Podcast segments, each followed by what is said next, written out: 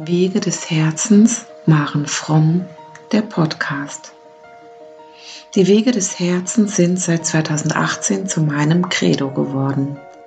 Seither verfolge ich sowohl meinen privaten wie auch meine beruflichen Wege des Herzens mit all seinen Facetten. In meinem Podcast lade ich dich ein, dich berühren, inspirieren und informieren zu lassen. Von mir meiner Geschichte, meinen Themen, Meditationen und Interviews.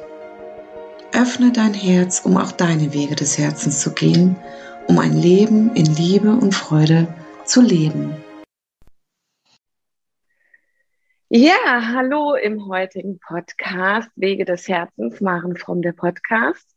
Wir haben im April 2021 das Thema sexuelle Gewalt und sexueller Missbrauch was jedoch aus meiner Sicht noch viel weiter ausgeführt werden kann. Ähm, wahrscheinlich sehen die meisten Menschen hierbei hauptsächlich die MeToo-Bewegung oder ähm, irgendwelche sexuellen Übergriffe zwischen Mann und Frau, ähm, was auf Gegenseitigkeit beruhen kann, weil auch Männer erleben sexuelle Übergriffe.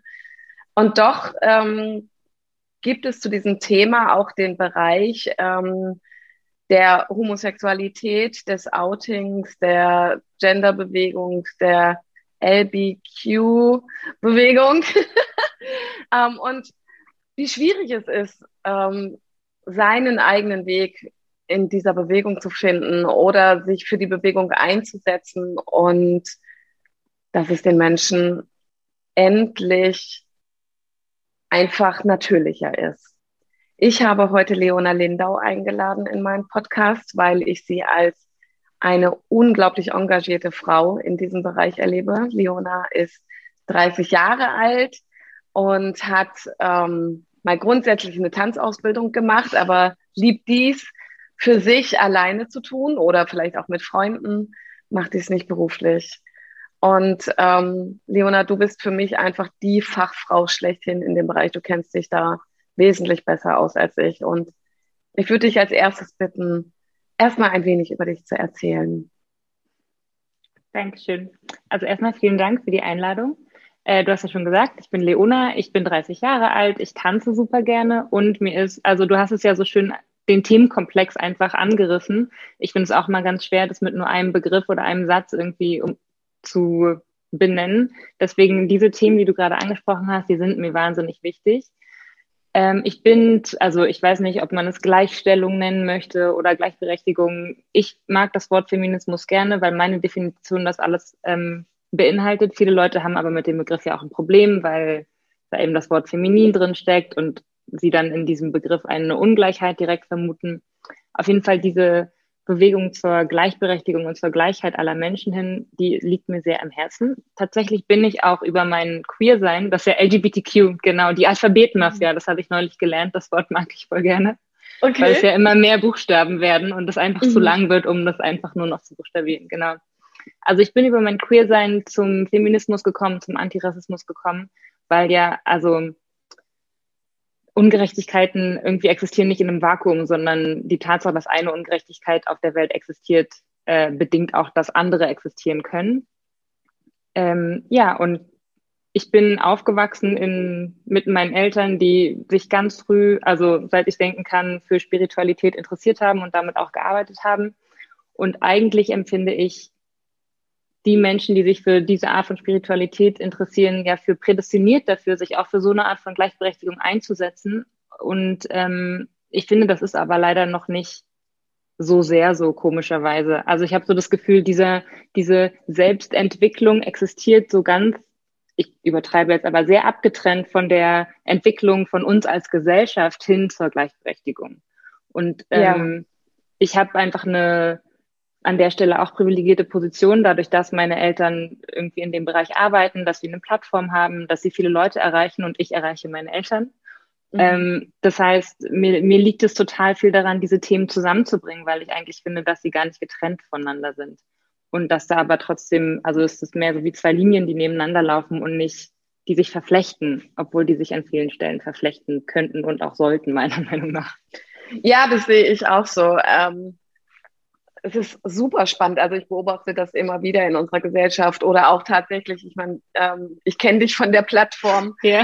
Ähm, und ich beobachte es aber tatsächlich auch, ja, so ähm, wie, wie doch noch unsicher mit vielen Bereichen umgegangen wird und dieser, diese Ganzheit noch nicht wirklich gesehen hat, äh, gesehen wird. Ähm, das hat aus meiner Sicht noch ganz andere Gründe, ja, ähm, weil viele Menschen vielleicht auch tatsächlich erst im Anfang sind der Transformation und ähm, dann einfach eine Überforderung vielleicht da ist und man deswegen mhm. auch sensibel dran gehen kann oder sollte. Aber genau deswegen sind mir diese Themen in meinem Podcast so wichtig, ja, um wirklich immer mehr Menschen zu erreichen und auch von oder mit Menschen zu erreichen, die das gut vermitteln können oder die es selbst erlebt haben. Ähm, genau. Leona, wie alt warst du, als das für dich begonnen hat, das Thema? das Thema von den, also meinst du jetzt konkret, weil es heute, also heute und diesen Monat darum geht, meinst du sexuelle Gewalt oder meinst du Gleichberechtigung oder meinst du Queerness? Naja, ja, also ähm, zum Beispiel, wann hast du für dich festgestellt, dass du Jungs gar nicht so toll fandest und wie hat dein Umfeld reagiert? Also ähm, deine Klassenkameraden und ähnliches. Mm, also ich war immer, in, also in meiner Schule, für mich war mein Leben immer relativ getrennt in Schule und so Seminare und zu Hause. Und also in, ich sage jetzt mal, in meinem regulären Schulalltag war ich immer ziemlich zurückhaltend und schüchtern. Mm. Und ich habe auch also einfach immer ganz viel so in mir behalten. Ich war jetzt nicht so ein Kind oder auch ein junger Mensch, der alles mal rausgehauen hat, mit allen über alles geredet hat, gar nicht ich kann es gar nicht so genau sagen. Also es war auch ganz, ich weiß auch ehrlich gesagt heute nicht, ob ich ausschließlich auf Frauen stehe. Ich vermute mhm. mal, ich stehe nicht auf Männer. äh, per Ausschlussprinzip. Aber das war, also es war jetzt nicht, ich bin eines Morgens aufgewacht und dachte so, oh, Frauen, yay, öh, Männer. So war das mhm. gar nicht.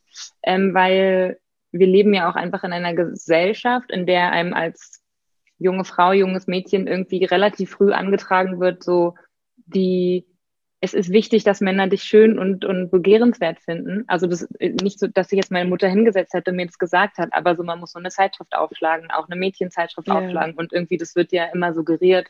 Deswegen finde ich es auch sehr schwierig, das so voneinander zu trennen. Weißt du, also wo bin ich immer noch davon irgendwie beeinflusst, wenn es mir um die Aufmerksamkeit von Männern geht und wo ist es wirklich mein eigener Verlangen oder die Tatsache, dass ich einen Mann wirklich attraktiv finde. Mhm. Und dazu kommt, also so, wenn es jetzt um sexuelle Anziehung geht, ich mag gerne maskuline Frauen. Und ich, als ich 13 war, sind wir nach Baden-Baden gezogen. Baden-Baden ist eine relativ kleine Stadt. Also da war jetzt auch nicht ein Überfluss an mhm. Frauen, die so diesem Bild entsprechen. Deswegen kann ich das gar nicht so sagen. Ich weiß noch, mit 13 war ich, un, naja, schon früher, unglaublich in Leonardo DiCaprio und Titanic verliebt. Und er sieht halt mhm. halt wirklich aus wie eine Frau in dem Film. Also. Ja, ne? hat was sehr Weibliches, ja, das stimmt. Ja, genau. Und ich meine, ganz klar war es dann, als ich meine erste Freundin hatte, da war ich 19 und das war dann auch mein, also ich habe es ehrlich gesagt so ein bisschen, mein Coming Out zumindest so mit meinen engsten Freundinnen und meiner Familie war dann so, ach ja, das ist übrigens meine Freundin. Wie, ihr wusstet nicht, ich stehe auf Frauen.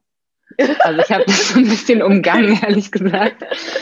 Was aber auch, also mit, es gab so mit meinen Freundinnen, weil ich war da auch schon ein Jahr weg von hier und so, da war ich so, hm, mal gucken, wie die reagieren. Mit meinen Eltern war mir ziemlich klar,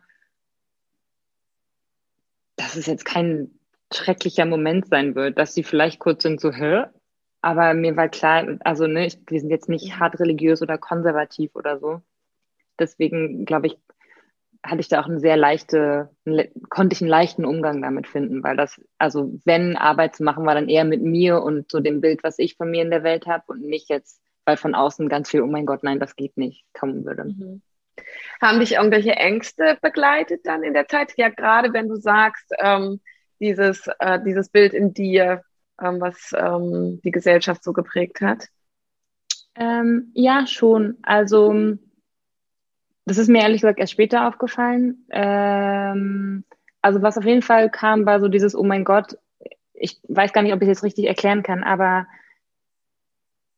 also ich bin relativ groß und ich war nie super dünn. Das heißt, ich habe nie so diesem Bild von der Prinzessin entsprochen. Also hatte ich immer ein bisschen das Gefühl, ich muss mir so meine Femininität und Weiblichkeit so erarbeiten. Mehr als jetzt ein mhm. dünnes, kleines, blondes Pferdemädchen. Ja. Ohne jetzt dünne, kleine, blonde Pferdemädchen abwerten zu wollen. Gar nicht. Aber so, ich ja. hatte immer das Gefühl, so sollte ich aussehen und so sah ich halt nie aus. Und ich dachte, und es gab dann schon so dieses Ding, wo ich dachte, oh wow, wenn ich jetzt in einer Beziehung mit einer Frau bin, muss ich diese Feminini Femininität noch mehr verstärken, damit nicht jemand denkt, ich bin nicht feminin. Ich weiß ja. nicht, ob das jetzt Sinn macht, aber so dieses, dieses Bild von, wie soll eine Frau sein, wen darf eine Frau auch begehren? So, wenn eine Frau keine Männer begehrt, ist sie dann überhaupt eine Richt, also eine angemessen, weißt du, dieses Bild von, ja. wie hat eine Frau zu sein?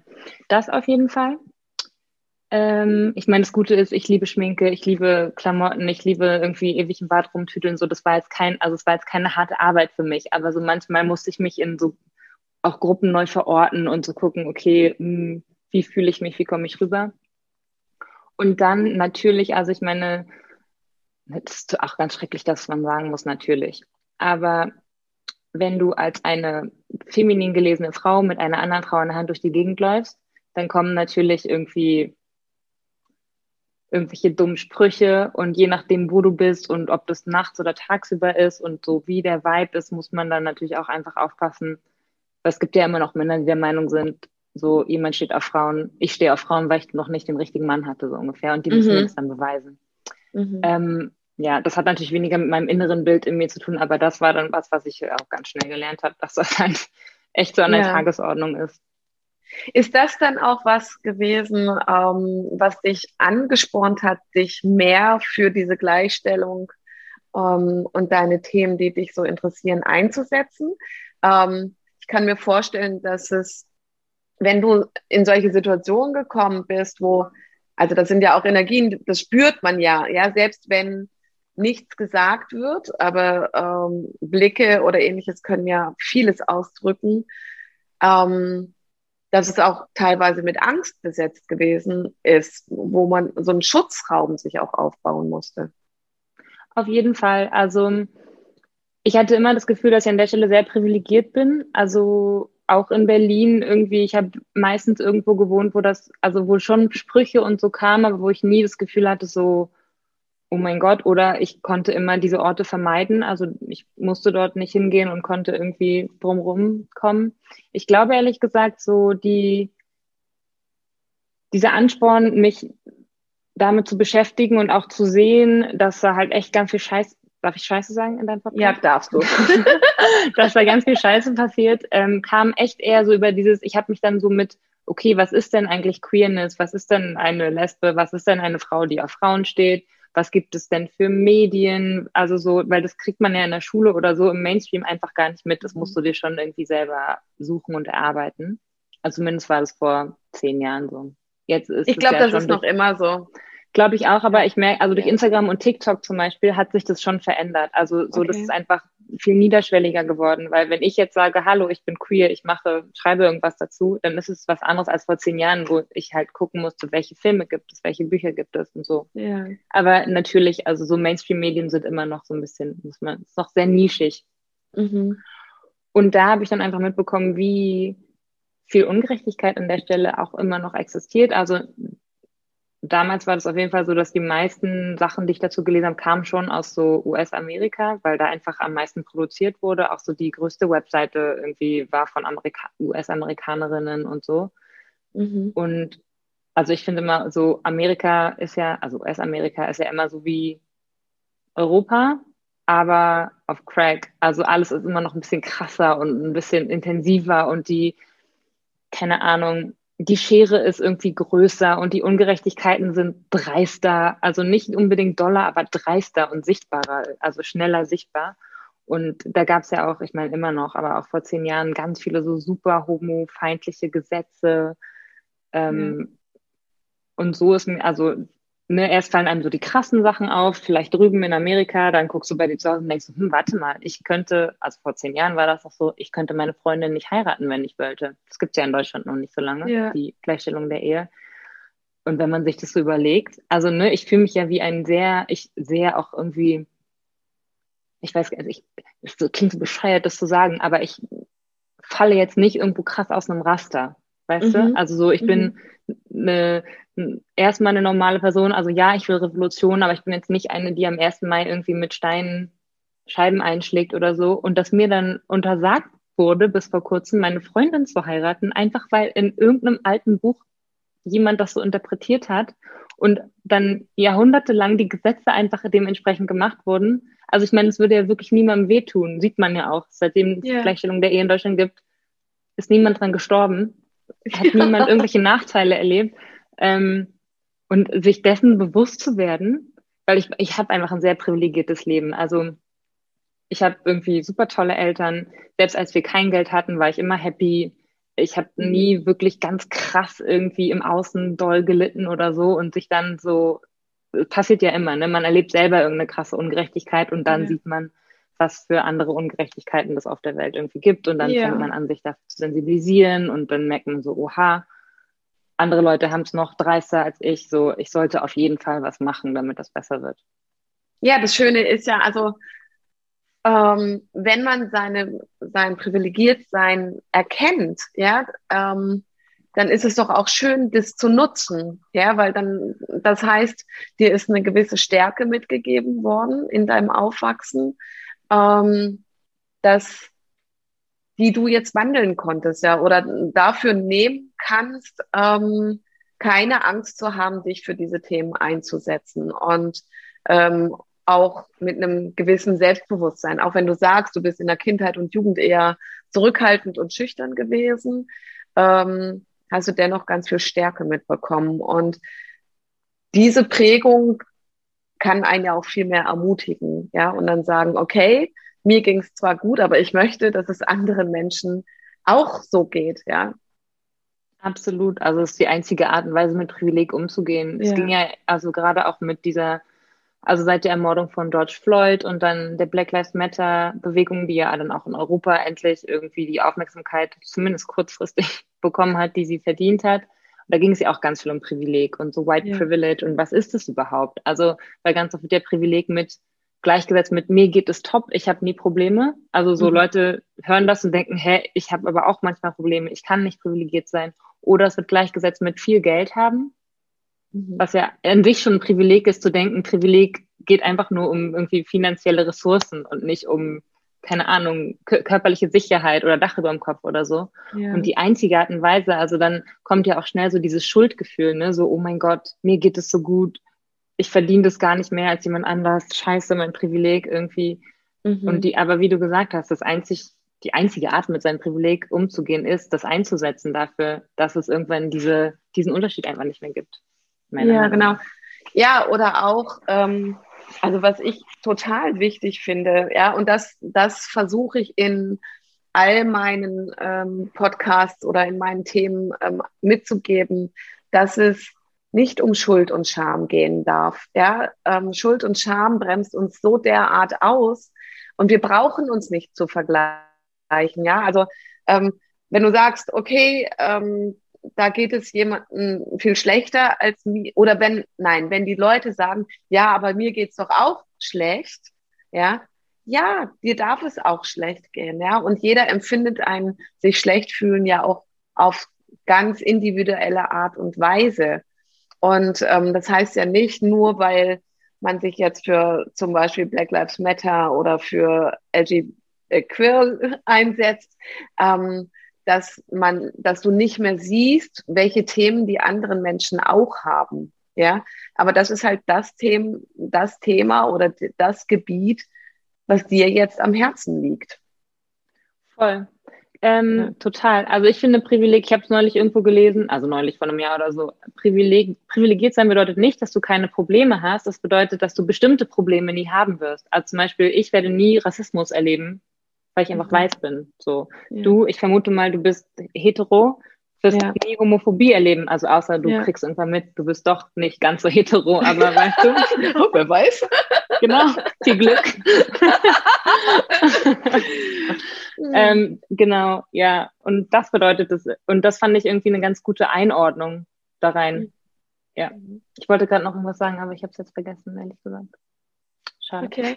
Also was ich, worauf, also was ich ganz spannend fand, war eben, als du gesagt hast, ähm, dass die Black Lives Matter ähm, Diskussion oder das Thema auch nach Deutschland oder Europa gekommen ist.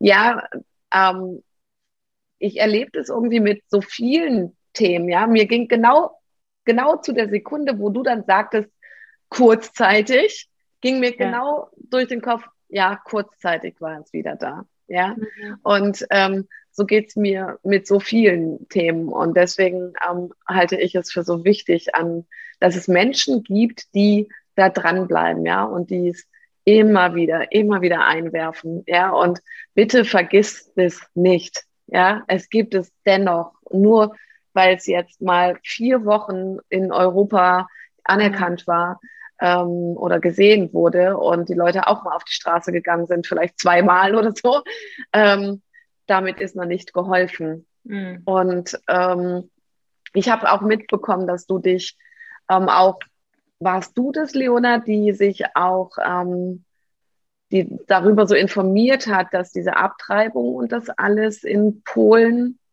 ähm, diese Gesetze verändert wurden? Oder war das Maggie? Also ich, ich habe auf jeden Fall auch was dazu geschrieben, aber ich ja. glaube Maggie auch, es waren verschiedene Leute, weil es war ja, ja auch genau. einfach ein furchtbares Thema. Ja. Genau. Und gerade Polen, also je nachdem, wo in Deutschland man wohnt, ne, aber ist ja mhm. doch auch sehr nah dran. Ja. Ähm, und ich finde schon, also je näher etwa, also je näher ein Thema an dir dran ist, ob das jetzt bedeutet, wirklich geografisch, wie jetzt in der Sache, in dem Fall mit Polen oder weil deiner besten Freundin was passiert ist oder weil dir was passiert ist, desto schneller und doller berührt es einen, finde ja. ich. Also so geht ja. mir das. Ja, so geht es mir auch. Ähm, Leona, bist du dadurch, dass du dich mit den Themen auseinandersetzt und ähm, weiß ich nicht, hast du dazu auch eine, eine in Berlin dann, dass du da irgendwie funktionell unterwegs bist, also in einer Selbsthilfegruppe oder in einer Beratungsstelle oder irgendwie sowas? Oder machst nee. du das hauptsächlich online? Genau, also ich mache das online. Ich meine, man kann natürlich immer in Frage stellen, ob wenn man das so mit seinen FreundInnen irgendwie bespricht, ist ja immer auch Selbsthilfe, weil ich mache das jetzt nicht irgendwie organisiert oder so. Weil, also ich muss ganz ehrlich sagen, ich fühle mich da auch nicht so kompetent an der Stelle, weil das alles so, also ich habe jetzt nie irgendeine Ausbildung oder einen Kurs oder irgendwie sowas dazu gemacht, sondern alles irgendwie so nach und nach angelesen und mhm.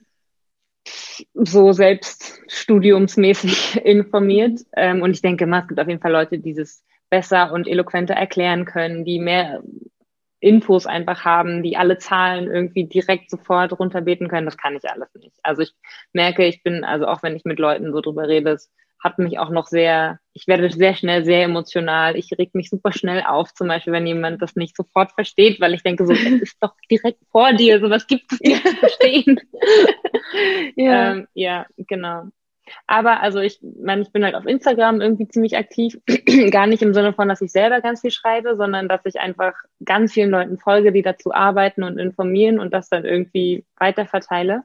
Mhm. Und was voll schön ist, ist, also dadurch, dass ich eben diesen psychospirituellen Bereich in Deutschland relativ gut kenne und auch viele Leute aus dem Bereich irgendwie auf meinen Social Media Kanälen bespiele, ja. Dann kriege ich immer wieder richtig schönes Feedback, dass Leute irgendwie sagen so, oh krass, ich lerne mal voll viel. Also es geht mir ja auch so nicht. Also wenn mhm. ich irgendwas noch nicht wusste oder irgendwie finde, wow, das ist super gut und präzise formuliert, dann finde ich, ist es ganz wichtig, das direkt weiterzugeben.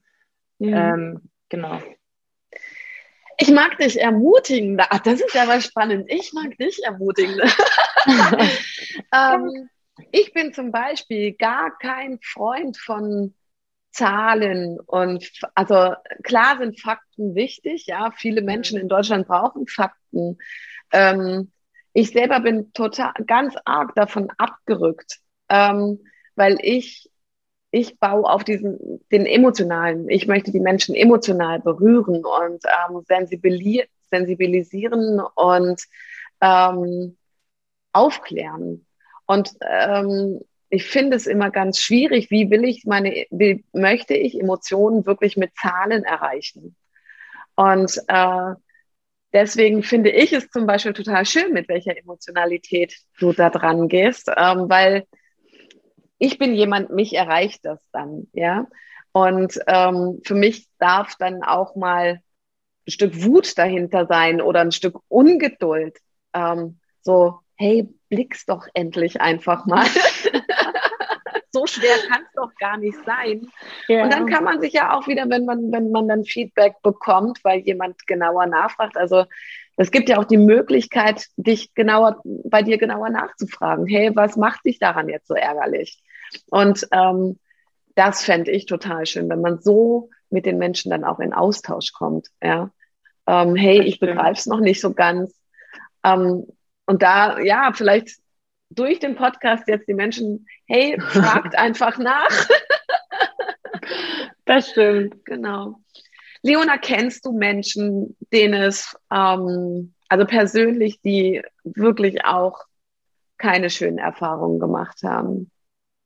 Du meinst jetzt, weil es um sexuelle Gewalt geht? Ja, genau. Ja, ja. ja. also auf jeden Fall. Ich weiß mhm. ehrlich, ich glaube, ich kenne, man kennt keine Person, die nicht Personen kennt, denen sowas passiert ist.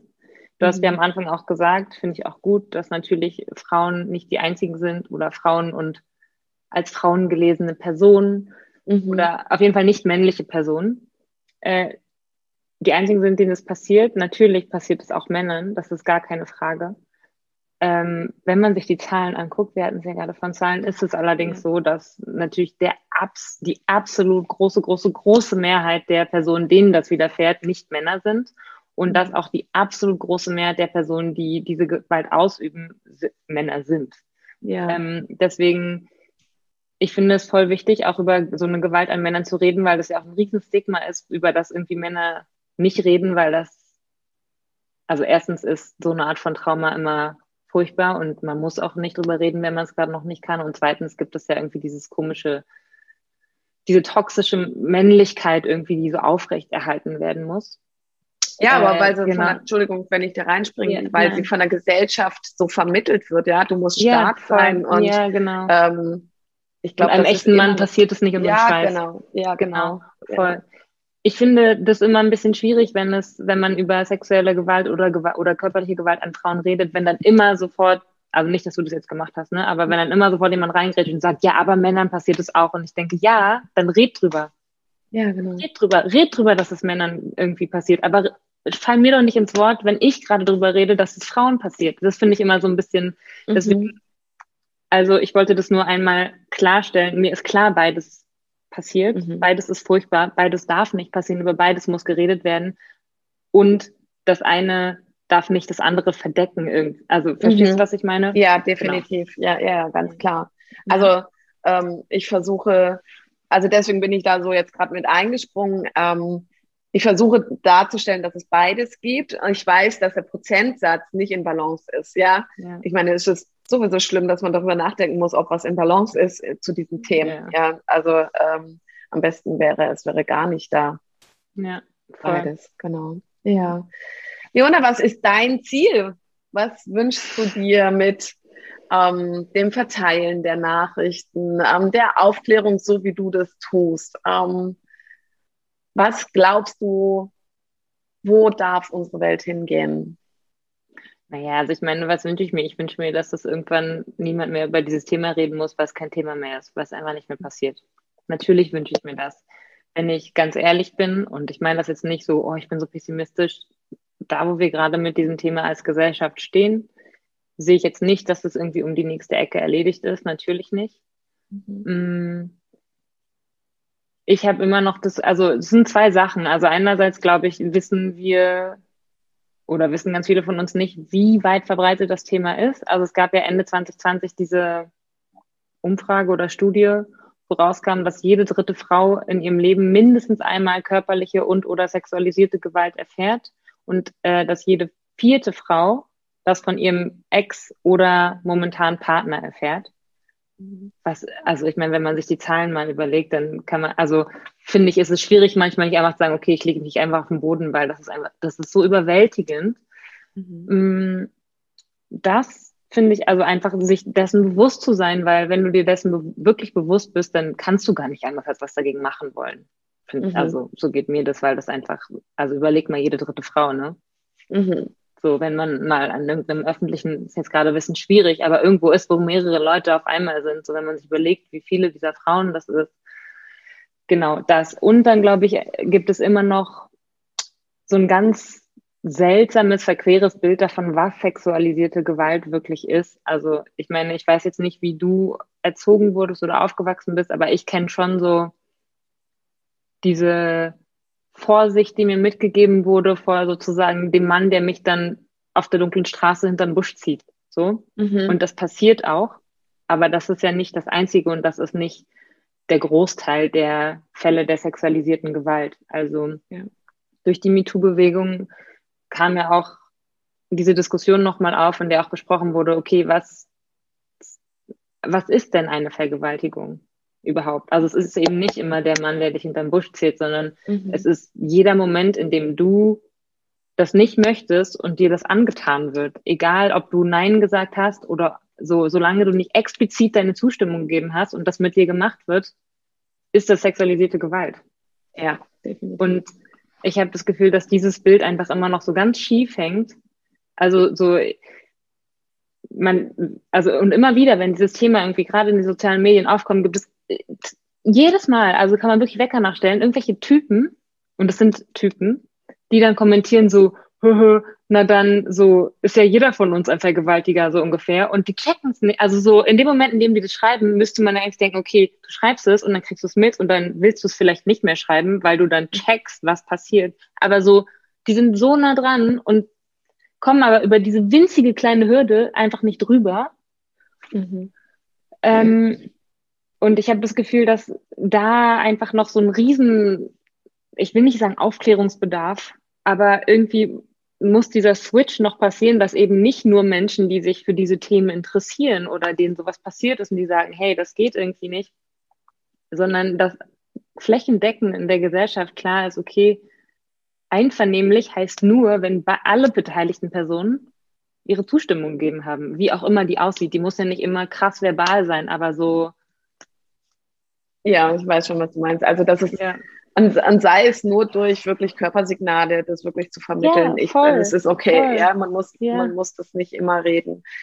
Genau, was mir dazu einfällt, ist irgendwie so, also ich habe äh, im vergangenen Monat habe ich das Thema, also nee, im Februar habe ich das Thema ähm, häusliche Gewalt gehabt und dabei natürlich auch schon sexuelle Gewalt und da habe ich mit einer Psychologin auch einen Podcast dazu gemacht zum Thema Vergebung, ja und ähm, und es ist so, so wichtig, dass sich gerade diese Menschen, die dann das klein machen, ja, oder die dumme Sprüche drüber machen, dass die sich mal angucken, ähm, ähm, wie ist denn mein Aufwachsen überhaupt gewesen? Warum sage ich sowas jetzt? Warum kommt das jetzt nicht wirklich bei mir an? Warum muss ich so in Abwehr gehen ähm, und so einen dummen Spruch machen? Ja, ähm, ich glaube, dass es ganz viel noch mit Prägung zu tun hat oder ich bin davon überzeugt. Und ich wünsche mir da wesentlich mehr Wachheit von den Menschen für. Ja, also im März habe ich jetzt das Thema gehabt Kriegskinder, Kriegsenkel und mhm. die Erziehung äh, in den letzten 100 Jahren und noch darüber hinaus ist einfach schrecklich gewesen. Und ähm, da wünsche ich mir tatsächlich immer mehr, dass ähm, ja, du hast recht. Im Großteil sind es tatsächlich noch männliche Wesen, die solche Aussagen machen, ähm, dass auch die noch wacher werden, ja, dass sie mutiger werden, sich da aus diesen Prägungen auch rauszulösen, um solche Aussagen nicht mehr machen zu müssen, sondern dem offen begegnen zu können und zu sagen, ja, stimmt eigentlich, ja. Total. Oder nicht nur eigentlich, sondern es stimmt. Total. Also ich finde, da gehört zum Beispiel auch dazu, also bis jetzt ist ja oft immer noch so dieses Mädchen oder nicht männliches Kind auf jeden Fall, lass dich, also lass dich nicht vergewaltigen. Mhm. Und die Erziehung müsste ja aber eigentlich viel mehr hin zu, hey, vergewaltige nicht, so krass das klingt. Also mhm. weißt du, aber so vergewaltige nicht, weil solange man sozusagen die Verantwortung immer den potenziellen, den Menschen irgendwie auferlegt, denen das potenziell widerfährt und nicht die die TäterInnen sind, ähm, bleibt dieses Ungleichgewicht einfach. Ja. Weißt, ja. Also du kannst ja auch zu einem, ich, ich, weiß nicht, ob das jetzt ein total blödes Beispiel ist, aber du kannst ja auch nicht zum Schaf sagen, lass dich nicht fressen vom Fuchs mhm. oder Menschen oder so. So läuft es nicht. Also ja, so genau. funktioniert irgendwie diese Art von Wachstum in der Gesellschaft nicht, meiner Meinung nach. Und weil du das gerade auch mit den Kriegskindern angesprochen hast, ähm, ich glaube, es fehlt auch einfach natürlich an, also an mehr und flächendeckenden guten Beispielen für gesunde Männlichkeit. Das mhm. gibt es einfach ganz, ganz wenig. Also sowohl für, für Kinder, die als Jungen sozialisiert werden, als auch für Kinder, die als Mädchen sozialisiert werden. Den, also das fehlt irgendwie in beidem. Ja. Und ich glaube schon, dass das auch damit zu tun hat. Also diese, wie wir es gerade schon hatten, diese toxische Männlichkeit, die irgendwie ganz viel auf so ein bisschen Brutalität und ich nehme mir, was ich will und öh, ich bin so hart und so ein Mann und da, da, da, da, da. Mhm. So, da ist ja der Sprung zu, naja, dann nehme ich mir auch von dieser Person jetzt, was ich will, ob die will oder nicht, echt nicht ja. weit. Ja. Genau. Und ich glaube, das liegt auch ganz viel daran. Ja, also ich weiß, noch aus meiner Kindheit, ich bin jetzt 48 und ich weiß noch aus meiner Kindheit, meine Eltern sind in einem Kegelclub gewesen. Und da waren dann so ein paar Männer dabei, die dann, als ich so in die Pubertät gekommen bin, echt so dumme Sprüche gemacht haben. Ich müsse mehr, ich glaube, Kartoffeln sollte ich essen, damit ich dickere Möpse kriege und sowas alles, ja. Und ich fand das als Jugend, Kind und Jugendliche, die sowieso mit ihrem Körper nicht im Reinen war, so schrecklich, so schrecklich, ähm, dass ich, also meine Tochter ist jetzt 18 und die habe ich immer darin gestärkt, wirklich ähm, gut für sich zu sorgen. Und ich finde es dann, fand es dann total, oder ich finde es heute total spannend, mit ähm, welchem Selbstbewusstsein sie ihren Körper auch zeigt. Ja, ähm, und doch auch ihre Grenzen setzen kann. Und das finde ich richtig gut. Ja, also dann, dann ist da echt schon was gelungen.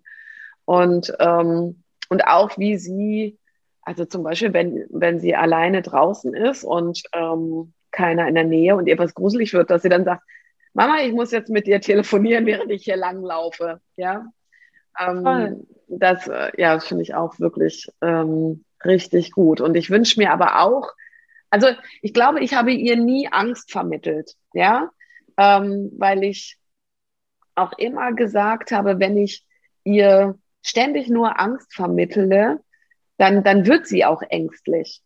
Und ähm, ich habe einfach immer nur vermittelt, ich bin da. Sollte irgendwas sein, ich bin da, aber ich möchte, dass du den Mut oder dass du einfach auch gehen kannst. Ja, ich will das Vertrauen dahin haben, dass dir nichts passiert. Und ähm, damit sind wir Gott sei Dank ganz gut gefahren bisher. Sehr gut.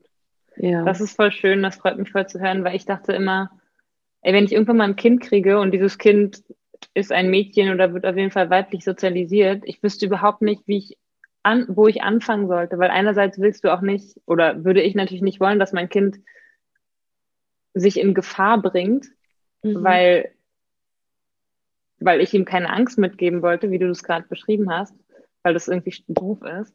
Andererseits willst du ja auch deinem Kind nicht die ganze Zeit sagen, oh mein Gott, du musst aufpassen, du musst aufpassen, du musst aufpassen, weil davon kriegt man auch eine Macke. Yeah. Und irgendwie so diese exakte Linie dazwischen, also einerseits dem Kind immer wieder zu vermitteln, es liegt nicht an dir, sondern an der mhm. Gesellschaft. Und mhm. andererseits aber natürlich auch dafür zu sorgen, dass dein Kind an der Stelle sicher ist. Da dachte ich mir, allein ja, das, das ist irgendwie schon ein Grund, kein Kind zu kriegen, weil ich wüsste überhaupt nicht, wie ich das machen sollte. Ah, Ganz bist du dann ehrlich. doch zu emotional noch dabei? Ja, auf jeden Fall. Das hat sich jetzt, ah, das war vielleicht wertend, sollte aber nicht wertend sein. Nein, ach, aber Quatsch, alles gut. Thema, Thema, aber dann, also, umso mehr freut es mich zu hören, dass das mit deiner Tochter irgendwie so ist, also, dass sie so, dass sie sich nicht begrenzen lässt, aber sie selber begrenzt, also sie Grenzen setzen kann, wenn das wichtig ist. Ja. ja. Das ist ja, schön. Den Eindruck habe ich schon, dass sie das wirklich gut macht. Oder, also wir sind auch auf einem Dorf, na, na, wobei, also ich komme ursprünglich aus der Nähe von Hannover. Das war ein Dorf mit 1000 Einwohnern. Man sagt hier in Baden-Württemberg, dass 9000 Einwohner auch ein Dorf ist, weil wir noch keine Stadt sind. Die, okay. Ähm, aber so sind, ist Melina groß geworden und ähm, aber die hat einen tollen Freundeskreis. Und hier in Baden-Württemberg mhm. sind ja gerne so Hockitze und Festle irgendwie. Und da fand, finde ich es immer schön, dass die Jungs wirklich ja. immer sich Melina ist nicht ein einziges Mal alleine nach Hause gegangen, mhm. egal ob sie mit jemandem mhm. zusammen war oder nicht. Die Jungs haben sie immer nach Hause gebracht. Mhm. Und das, ähm, das fand ich schon ziemlich cool, ja, dass die Total. Jungs da auch so aufmerksam waren, ja. Dann Voll, sind die halt zu dritt ja. losgegangen, damit die zwei Jungs dann auch nicht wiederum alleine nach Hause gehen mussten. Ähm, und trotzdem haben sie sich das Feiern nicht nehmen lassen. Ja, und total. Das, das, finde ich auch schön in so Freundeskreisen, in denen dieses Thema irgendwie nicht komplett weg ist. Ich weiß, ich hatte auch einen Freund, der hat mich dann immer quer durch Berlin nach Hause gebracht und der hat auf der anderen Seite gewohnt. Das heißt, der war dann immer eine Stunde später zu Hause. Ja. Ähm, das ist total, also das ist total schön und gleichzeitig denke ich so, wie krass. Also alleine, weißt du, du hast gerade gesagt, sie ruft dich an, weil sie sagt, sie muss jetzt mal mit dir telefonieren, wenn sie alleine langläuft. Oder das klar ist, immer, also eine männliche Person muss die weiblichen Personen immer nach Hause bringen, weil mhm. das irgendwie ansonsten nicht sicher ist. Also überleg mal, was das auch bedeutet. Ja.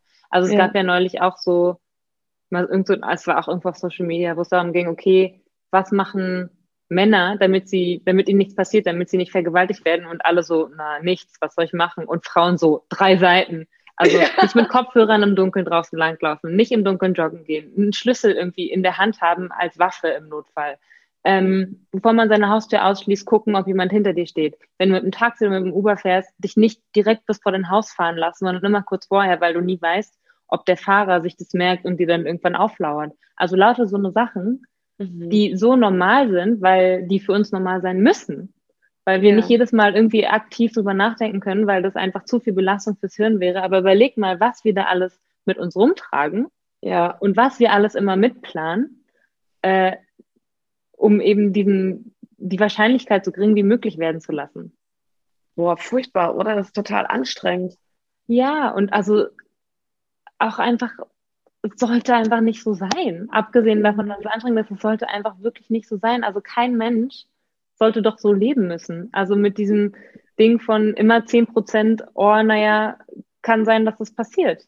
Mhm. Oder auch so, es gibt ja dann immer wieder so Innovations mit, also ich habe das neulich gelesen, ich glaube, das war in Kenia, da hat irgendeine Frau so ein, wie ein Diaphragma, aber mit Stacheln entworfen, was du dir sozusagen als gefährdete Frau einsetzen kannst, damit sollte dich ein Mann vergewaltigen, der Boah. dann direkt wieder aufhört, weil er sich verletzt. Also wo ich auch denke, so, Boah.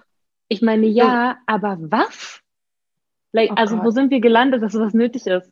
Ja, ja, oh Gott, wie schrecklich. Ja.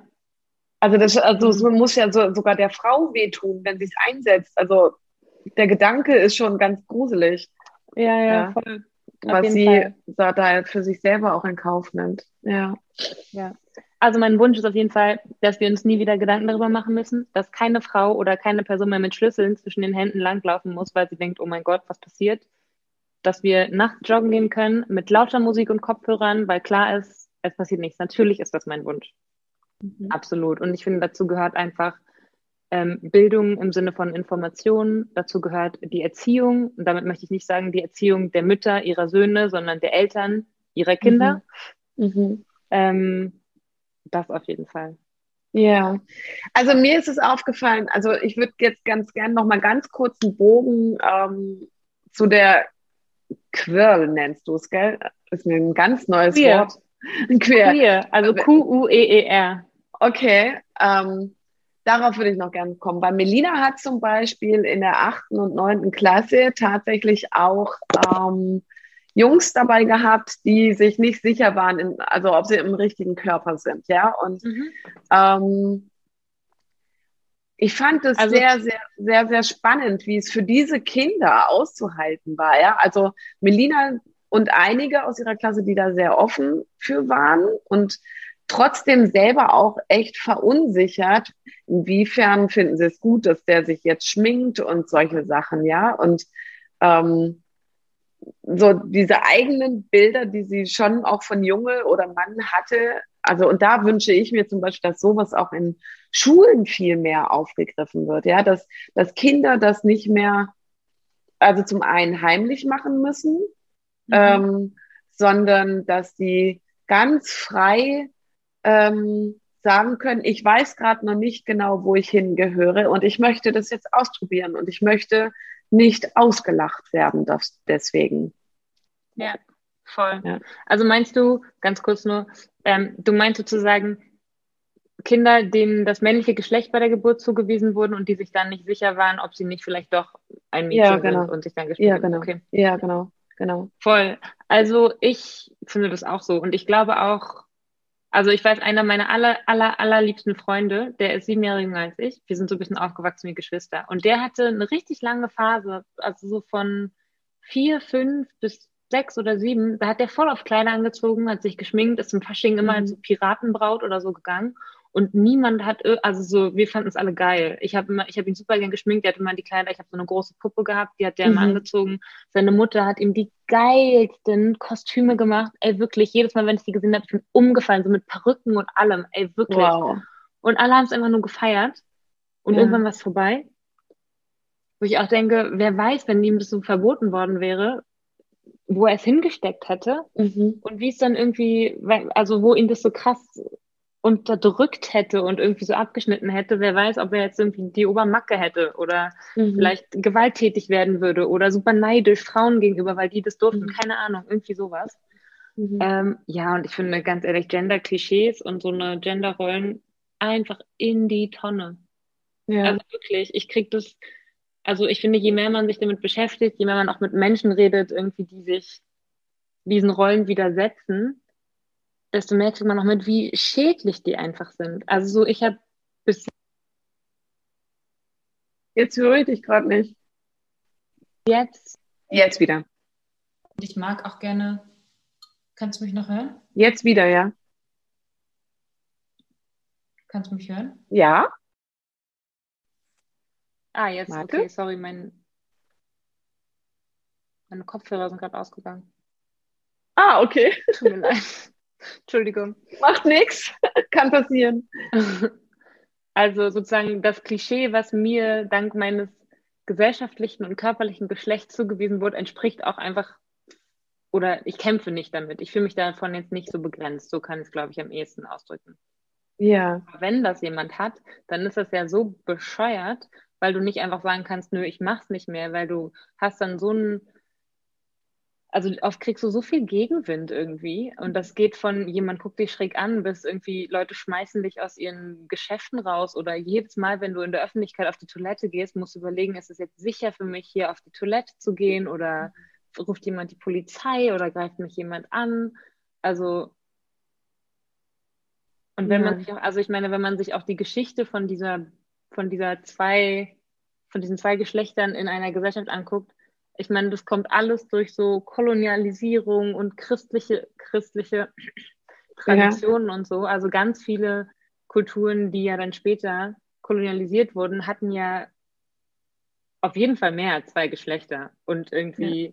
das war gang und gäbe, das war total normal. Also das gehörte einfach mit dazu. So Menschen wurden eben nicht nur in diese zwei Schubladen gesteckt,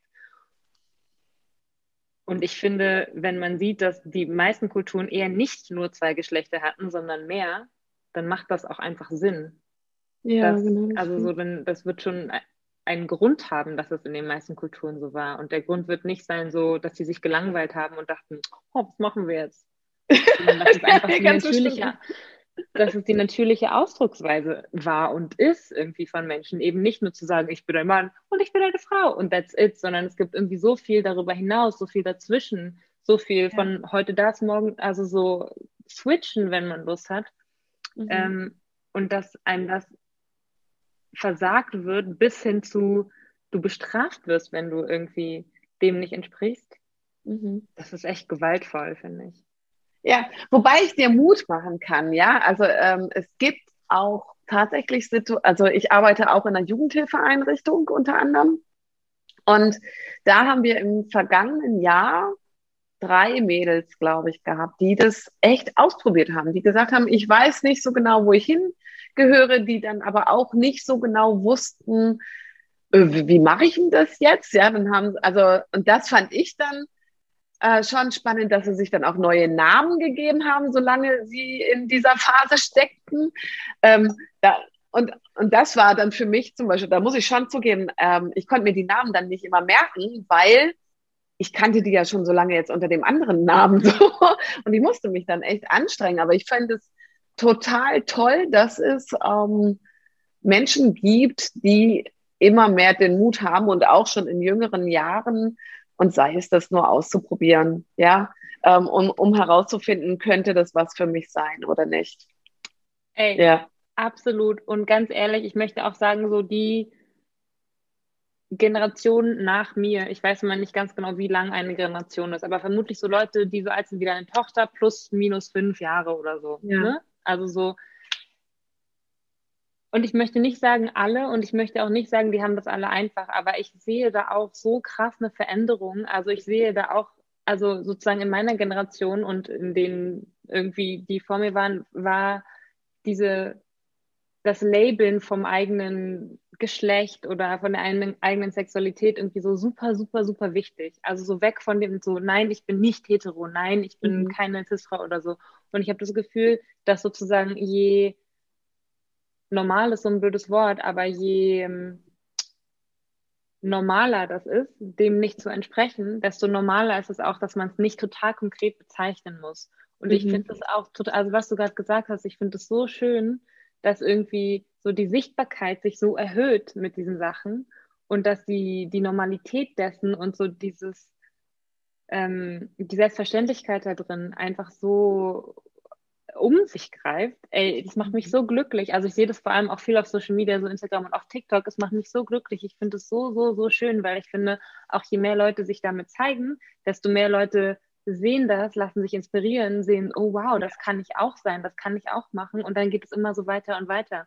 Also es gab ja. zum Beispiel jetzt vor, ich glaube, zwei Wochen oder so eine Umfrage in den Staaten, ähm, Generation, welche ist denn das jetzt? Z, sie, glaube ich, also das ist wahrscheinlich deine Tochter. Ähm, Wie ist Z? Ich glaube, ja. ich, ich glaube 26 Prozent oder so haben gesagt, sie identifizieren sich als queer, also als LGBTQIA. 26 Prozent. Ja. Bisher wurde so ausgegangen, irgendwas zwischen drei und zehn. Und wow. ich dachte, das ist Wahnsinn, das ist so cool. Ja. Irgendwie, ja. ich glaube, das hat einfach damit zu tun, dass natürlich, also wirklich, dieses, je mehr sichtbar ist, desto mehr kannst du irgendwie für dich selber für möglich halten. Und ja. ich finde so, so, so, so, so schön. Das macht mich so glücklich. Also wie du gerade gesagt hast, ne? Also ja. ich vermute mal, wenn du in deinem nicht ganz Stadt das sind 9000 Leute seid ihr, ne? Wenn du dann in der Jugendhilfe ja, genau. äh, arbeitest, also das ist ja keine Großstadt, weißt du, äh, ja, man genau. kann nicht alles irgendwie mit Berlin und New York City vergleichen. Ja. Und wenn da drei Menschen waren bei dir, die gesagt haben, wir probieren das jetzt aus, überleg mal, wie, was das bedeutet, also im Verhältnis. Ja, genau, das stimmt. Ja, das stimmt definitiv. Ja, also ich fand es auch wirklich richtig gut und wir haben da auch tolle Kolleginnen, ähm, die ähm, dann auch rausgesucht haben, wo gibt es Cafés oder ähnliches, die sich auch mit diesen Themen beschäftigen. Also da muss ich sagen, ist hier im Großraum Stuttgart, ähm, gibt es tatsächlich auch ein paar Dinge und wo es dann tolle Angebote gibt, um sich wirklich auch näher mit dem Thema zu befassen, um die eigene Identitätsfindung da dann auch zu stärken. Ja, wirklich richtig gut. Leona, ähm, gibt es für dich zum Beispiel, also du hast es vorhin angesprochen, dass es ja, dass du dich damals geärgert hast, dass man in Deutschland ähm, sein, seine Lebenspartnerin oder seinen Lebenspartner nicht heiraten kann. Was gibt es für dich in Deutschland, was sich da gesetzlich noch ändern darf? Ähm, also ich muss ganz ehrlich sagen, das ist was, da fühle ich mich nicht ganz kompetent, da habe okay. ich nicht alle Fakten parat. Ähm, okay. Aber ich weiß auf jeden Fall, dass das Adoptionsrecht richtig schwierig ist. Mhm. Mm, das sollte sich auf jeden Fall ändern. Also so, ich denke immer, es ist doch total krass, dass wenn du ein Paar bist oder einfach zwei Menschen bist, die auf biologische Art und Weise Kinder kriegen können, aber und das passiert einfach so, dann fragt niemand nach. Aber mhm. wenn es dir sozusagen biologisch nicht vergönnt ist, dann ist es ein Riesenakt. Also es ist entweder teuer oder zeitaufwendig oder super invasiv oder alles drei. Mhm. Ähm, ich finde, das darf sich ruhig ändern. Und ich weiß, dass die Trans-Gesetzgebung, also Menschen, die trans sind, die müssen also so ganz krass irgendwelche psychologischen Gutachten von zwei mhm. unabhängigen Menschen und dann ist es immer noch nicht, dann ist es immer noch super schwierig, irgendwie deinen Namen zu ändern, etc., etc. und Krankenversicherung und und und und ich finde, das sollte, also trans sein ist, so wie unsere Gesellschaft aufgestellt ist, immer mhm. noch nicht, also überhaupt gar kein Zuckerschlecken. Und ich finde, dann sollte wenigstens von Seiten der, also die juristische und die legale Seite einfach so einfach und stromlinienförmig wie möglich aufgestellt sein, sodass die da nicht noch mehr Steine in den Weg gelegt werden irgendwie. Das finde ich voll ganz, ganz ja. toll. Also ich weiß, das ist ja seit, ich glaube, ein, zwei Jahren, äh, weil es gibt ja auch Menschen, die intersex sind oder die mhm. non-binär sind, also die weder Mann noch oder sich weder als Mann fühlen noch als Frau. Die müssen das nicht mehr angeben. Es gibt jetzt dieses Other oder mhm. anderes oder weiteres oder so, was man ankreuzen kann. Das finde ich gut, aber ich glaube, das ist auch noch ausbaufähig. Also mhm. ich finde zum Beispiel, ich finde es super wichtig, dass das einfach flächendeckend bei all diesen Arten von Formularen oder irgendwas, wo man irgendwas angeben muss, dass das immer eine Möglichkeit ist, dass du, also dass dir nicht ständig so ein bisschen angetragen wird von, hm, irgendwas stimmt nicht so mit dir, weil sonst hätten wir eine Variante für dich oder so. weißt du? äh, das finde ich total wichtig. Und halt auch da Aufklärung, Aufklärung, Aufklärung, Aufklärung, Aufklärung in der Schule. Also so, dass man auch das ist gar nicht so ein Ding von einmal alle drei Jahre kommt eine Person von einer Initiative und redet anderthalb Stunden mit den Kindern drüber und die Kinder sind nur so, oh mein Gott, lass uns in Ruhe, wir wollen einfach nur nach Hause gehen, weißt du? So, ja. Also, bei Schule ja. ist einfach auch echt jetzt kein Zuckerschlecken, für die meisten mhm. Leute jedenfalls, sondern dass das irgendwie, also auch, dass die Unterrichtsmaterialien, also okay, Schule ist eh so ein anderes Thema nochmal, aber bleiben wir mal bei dem Thema, dass die ja. Unterrichtsmaterialien dementsprechend gestaltet sind und angepasst werden irgendwie. Mhm. Ja, oder dass auch Lehrer einfach einen entspannten Umgang mit diesen Themen haben, ja, Total, und ja, ja, ähm, ihre eigene Prägung da vielleicht mal anschauen, ähm, inwiefern sie sich denn öffnen können für, also ja, also ich habe das in meinem Vorpraktikum schon bei äh, in der Kita erlebt, ja, ähm, dass äh, dass es dort Kinder gab, also ein Junge auf jeden Fall, der sagte, ich will ein Mädchen sein, ich will ein Mädchen sein. Also und also nicht nur, weil er die Mädchen toll fand, sondern das kam wirklich aus seinem Herzen. Der war wirklich im falschen Körper. Also war sie und, ein Mädchen. Ja, genau. Und mhm. ähm, und das, aber speziell glaube ich, wenn es dann so ab zehn, elf Jahre ist, ja, ähm, dass da dann wirklich die Lehrer und Lehrerinnen auch wirklich mal selber gesettelt in diesen Themen sind. Um, ähm, also ich habe mit einem Asperger-Jugendlichen gearbeitet. Das ist, hat jetzt zwar nichts mit ähm, sexueller Natur zu tun, aber was für Abwertungen es doch immer noch auch durch Lehrer gibt und Lehrerinnen und dumme Sprüche, ja, weil wenn es Themen gibt, die sie wo sie selber unsicher sind oder ihre ja, eigene Prägung haben. Und ja, das finde ich zum Beispiel total wichtig, dann auch in den Themen, ja. Ähm, Absolut.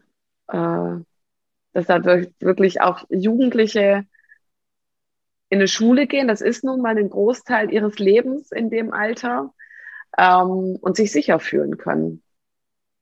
Das finde ich ganz arg wichtig. Absolut, ja, ja, voll.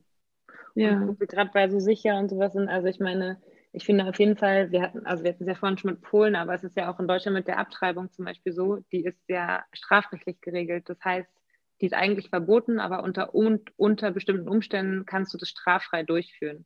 Und dass sozusagen eine Abtreibung einfach nicht vom Strafrecht geregelt wird. Also weil mhm. das ist einfach ein krasser Eingriff in die körperliche Unabhängigkeit von Menschen, die schwanger werden können. Äh, mhm. Das muss sich meiner Meinung nach ändern. Auch so, ich habe das neulich gelesen, ich glaube, war das in Sachsen-Anhalt oder so, hat die letzte Praxis oder irgendwo, nee, es war irgendwo im Norden, im Norden von Deutschland, hat die letzte Praxis geschlossen, die Abtreibungen durchführt. Das heißt, theoretisch wäre es ja unter, unter, unter bestimmten Umständen einer Person möglich, eine Abtreibung zu bekommen, aber es gibt einfach niemanden, der sie durchführt. Ja, es gibt ja auch diese Ärztin, die das auf ihrer ähm, Webseite beschrieben hat, was wie der Eingriff sozusagen passiert und was sie macht und so. Und die wird, die landet immer wieder vor Gericht, weil es sozusagen heißt, sie bewirbt Abtreibungen. Also so. Okay. Dieses ganze Abtreibungsding und die Gesetze drumherum, meiner Meinung nach müssen die einfach äh, komplett also eingestampft werden und total neu aufgezogen werden von Leuten, die wissen, wovon sie reden und die sich nicht von irgendwelchen überholten religiösen oder konservativen Sachen irgendwie beeinflussen lassen. Mhm. Und vor allem nicht von Männern, die das ja sowieso nicht betrifft. Ja, also, das stimmt. Ja, das stimmt. Ja, die, sollten die ein Gesetz dazu schreiben, weißt du? Ja, weil du, sie durchleben es einfach schlicht und ergreifend nicht, diesen genau. Moment. Genau. Ja. Ja, ich glaube, das ist auch ein ganz schöner Abschluss, also schön in Anführungsstrichen Abschluss ähm, von unserem Gespräch jetzt gewesen, Leona. Ähm, ja, ich glaube, so zusammenfassend kann man sagen, dass noch ganz schön viel auch in Deutschland passieren darf, dass aber auch schon einiges geschieht, dass ähm, gerade die Generationen, die nach uns kommen, immer mutiger werden und vielleicht uns Eltern und, ähm, und Erwachsenen gute Lehrer sein können und äh, da viel mehr Offenheit dann Offenheit und eigenes Engagement auch einbringen können. Genau. Ja. Ich wünsche dir jetzt noch einen schönen Nachmittag in Baden-Baden. Wann und dann irgendwann, wenn du zurück nach Berlin gehst, eine ganz arg tolle Zeit in Berlin. Dankeschön. Und ich, ich möchte mich auch. Ja. Ich möchte mich voll bedanken. Nein, ich möchte mich voll bedanken, ähm, dass du dieses Thema, dass du diese Themen in deinem Podcast so ansprichst und dass du dem so viel Raum gibst. Und auch noch zu dem, was du gerade gesagt hast mit den Generationen nach uns. Also ich finde es auch voll wichtig, sich einfach nicht entmutigen zu lassen. Mhm. Weil ich weiß, wenn man sich so all diese Themen anguckt, das ist voll überwältigend. Aber wenn man sich nur eine kleine Sache rauspickt, und damit meine ich nicht, du musst jeden Tag auf die Straße gehen und jeden Tag posten und Bücher schreiben, sondern einfach auch mit deinen nahen Menschen drüber sprechen und die berühren. Und dann geht es immer so weiter und weiter und weiter. Also ich glaube, das ist total wichtig. Ja. Ähm, genau, das wollte ich noch sagen. Ja, ein total schönes Schlusswort. Dann sage ich einfach nur noch Danke für deine Zeit, liebe Leona. Danke. Sehr schön. Ja, danke. ähm.